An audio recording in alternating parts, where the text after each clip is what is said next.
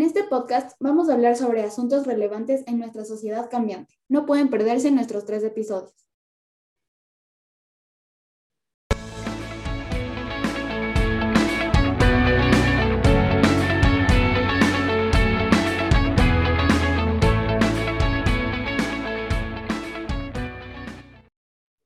Bienvenidos. En este capítulo del podcast tenemos a dos grandes invitados, quienes son Nicolás Semper y Anaya Tarihuana, estudiantes de primero de bachillerato de la Unidad Educativa San Luis Gonzaga. El tema a tratar en este primer episodio es el machismo y el feminismo. Antes de empezar, voy a dar una pequeña introducción de lo que es machismo y feminismo. A lo largo de los últimos años, la palabra feminismo ha ido tomando relevancia en muchos contextos. En algunos de ellos rodeado de una connotación negativa, hasta hacerse un hueco en cualquier debate político o debate. El feminismo no es odiar a los hombres, ni querer la supremacía de las mujeres. No es una moda, aunque efectivamente está de moda. Es mucho más que eso. La Real Academia Española define el feminismo como el principio de la igualdad de derechos de la mujer y el hombre y eliminar la, dominación y violencia de los varones sobre las mujeres. Aún así, todavía hay cierta retinencia a declararse abiertamente feminista o apoyar esta ideología por parte de algunos grupos a causa del desconocimiento de su significado. Por otro lado, el término machismo es una ideología que engloba el conjunto de actitudes, conductas, prácticas sociales y creencias destinadas a promover la superioridad del hombre sobre la mujer. En varios países, sobre todo conservadores y tradicionalistas, sigue aún bastante arraigado el concepto del machismo en la sociedad. Eh, hola, muchas gracias por permitirme estar presente en este podcast, el cual tiene temas que han estado más presentes en la actualidad. Sí, tiene razón, Nicolás. Nosotros estamos aquí para informar y opinar sobre estos temas.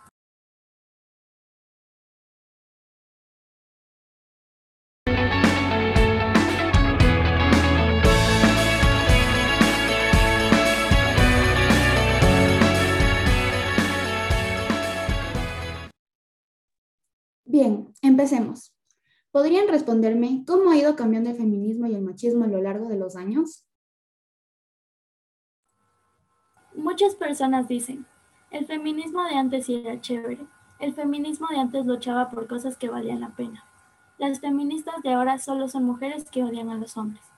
Yo creo que es obvio que el feminismo tiene que cambiar porque los tiempos son distintos y no se puede seguir luchando por cosas que ya se consiguieron. Las mujeres pueden votar en muchas partes del mundo, salir a trabajar, tienen elección sobre casarse o no.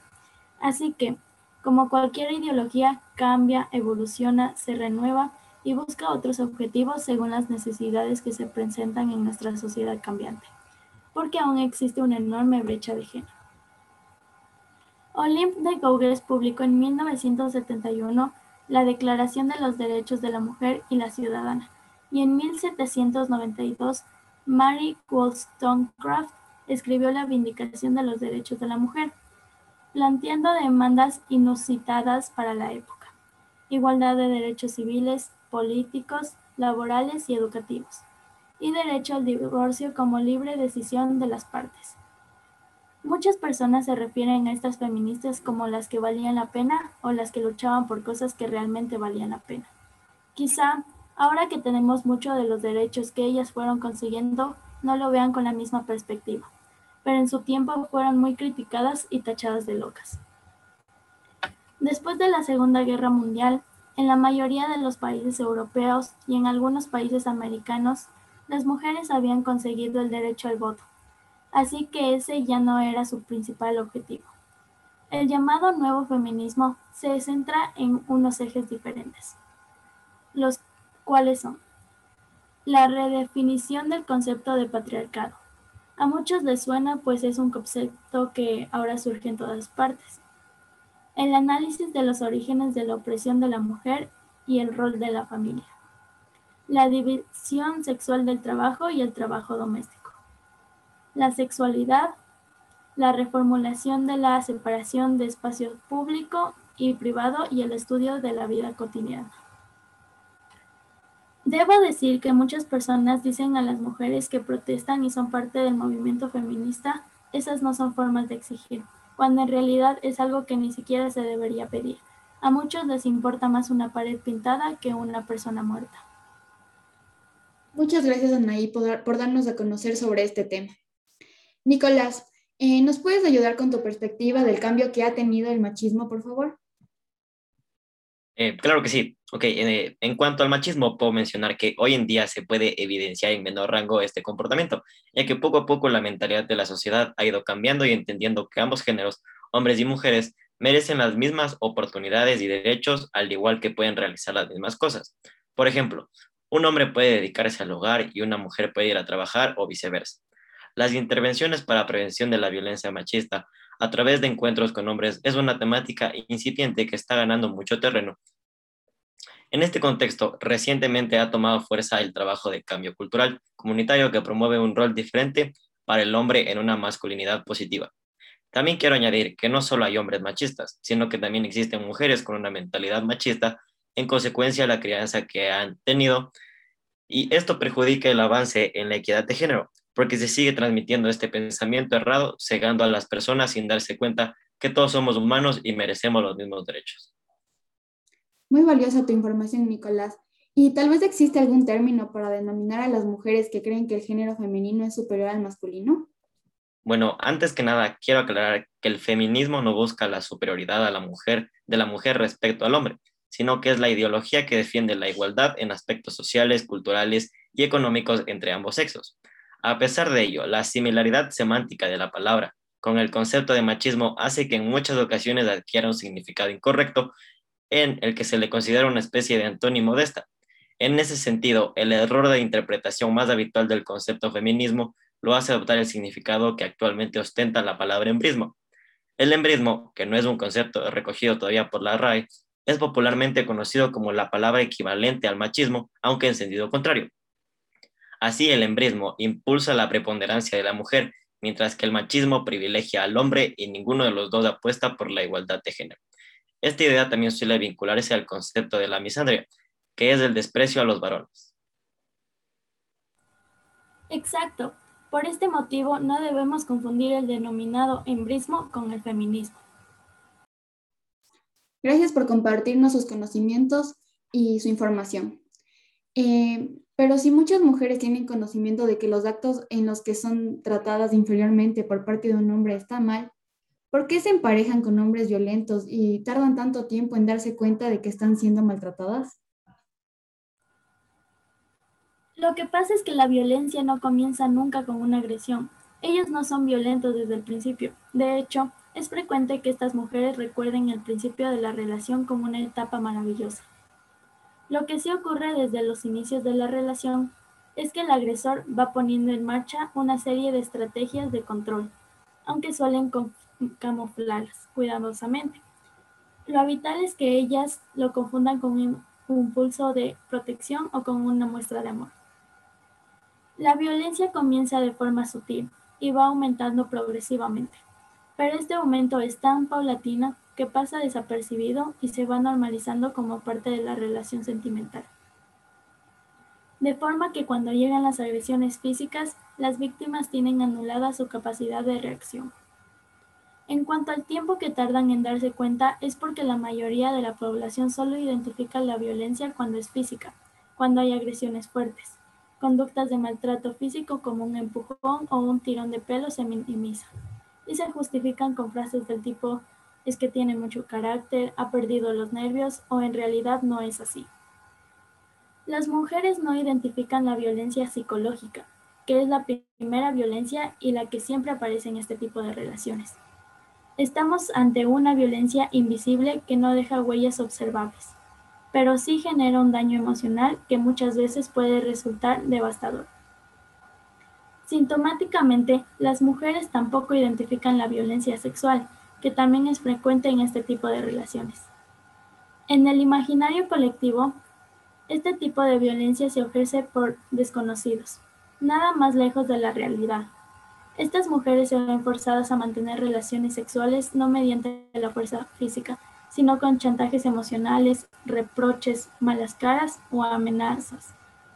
Esto también es violencia y también tiene consecuencias negativas para la salud de las víctimas. Agradezco tu participación, Anaí. Para terminar con este espacio de preguntas, ¿cuáles serían las formas de erradicar el machismo en generaciones presentes? Eh, ok, hay varias formas de acabar con el machismo. Algunas de estas son abordar este tema desde la educación como vacuna frente a las violencias machistas, incorporando en los currículos escolares como formación obligatoria en todos los niveles de enseñanza de contenidos específicos en materia de igualdad y no discriminación. También implantar planes de sensibilización y campañas con carácter periódico y permanente, especialmente dirigidas a las y los jóvenes con el fin de concientizar sobre la eliminación de prejuicios y estereotipos de género, previniendo conductas de violencia machista en los varones y fomentar una imagen de la mujer fuerte y positiva y una masculinidad sana y respetuosa. Otra, obtener el compromiso de los medios de comunicación social en la no difusión de contenidos que incidan en la violencia y discriminación machistas y recabar en ellos acciones positivas de divulgación y valoración positiva de actitudes y modos de vida igualitarios y basados en el respeto. Por último, basado en respuestas institucionales y reformas legales, se puede implementar efectivos policiales especializados y disponibles 24 horas, los 365 días del año, para atender casos de violencia machista en la totalidad del territorio nacional. Gracias, Nicolás. Entonces, con toda esta información, queremos dar a conocer a nuestros oyentes los verdaderos significados de los términos mencionados los cuales muchas veces usamos de forma errada y sin el conocimiento de su concepto. Adicional a ello, buscamos ayudar a personas que se encuentran en una situación de violencia a darse cuenta de las circunstancias que están viviendo, al igual que concientizar a las personas violentas sobre sus actos.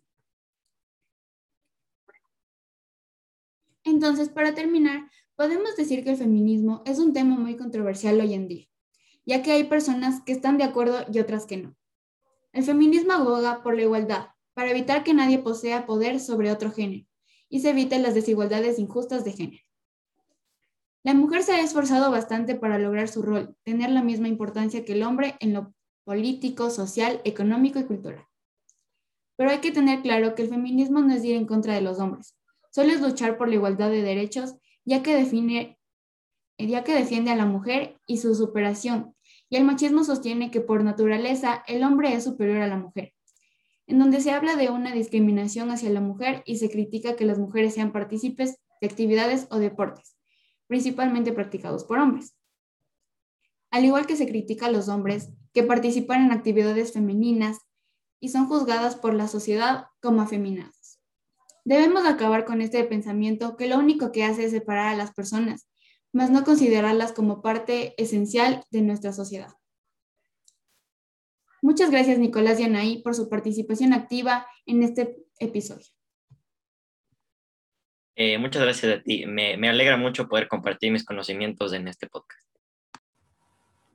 Exactamente. Estoy contenta con toda la información que compartimos y que podrá servir a varias mujeres y hombres para que sepan la verdad sobre estos dos términos.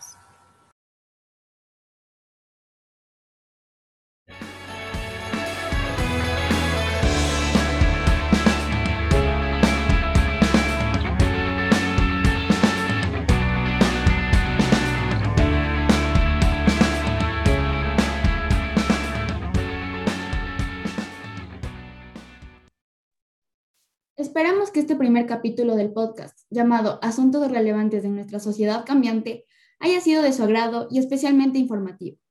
No se pierdan de los otros capítulos en donde hablaremos sobre la religión y sus temas controversiales y la educación junto con la libertad de expresión. Gracias.